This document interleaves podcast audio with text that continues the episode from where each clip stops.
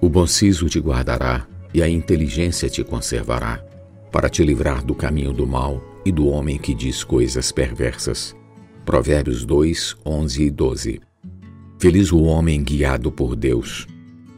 Os dois primeiros capítulos do livro de Provérbios ressaltam muito a sabedoria.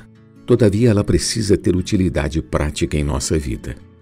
Deus reserva a verdadeira sabedoria para os retos, escudo para os que caminham na sinceridade, guarda as veredas do juízo e conserva o caminho dos seus santos. Então o homem entenderá justiça, juízo e equidade, todas as boas veredas, porque a sabedoria entrará em seu coração e o conhecimento será agradável à sua alma.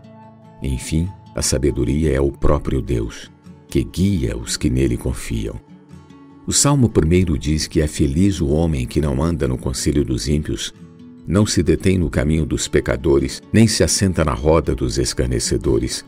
Antes, o seu prazer está na palavra do Senhor, e nela medita de dia e de noite. Salmos 1, versículos 1 e 2. Experimente praticar o seguinte: faça a leitura regular da Bíblia e de algum livro espiritual que o ajude a conhecer a palavra e use o que leu para conversar com o Senhor. Faça-o invocando o seu nome e meditando em seu conteúdo. Essa porção bíblica será vida para você, será a sua alegria, será a sua energia para viver.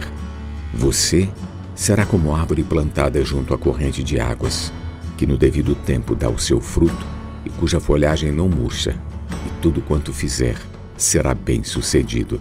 Versículo 3.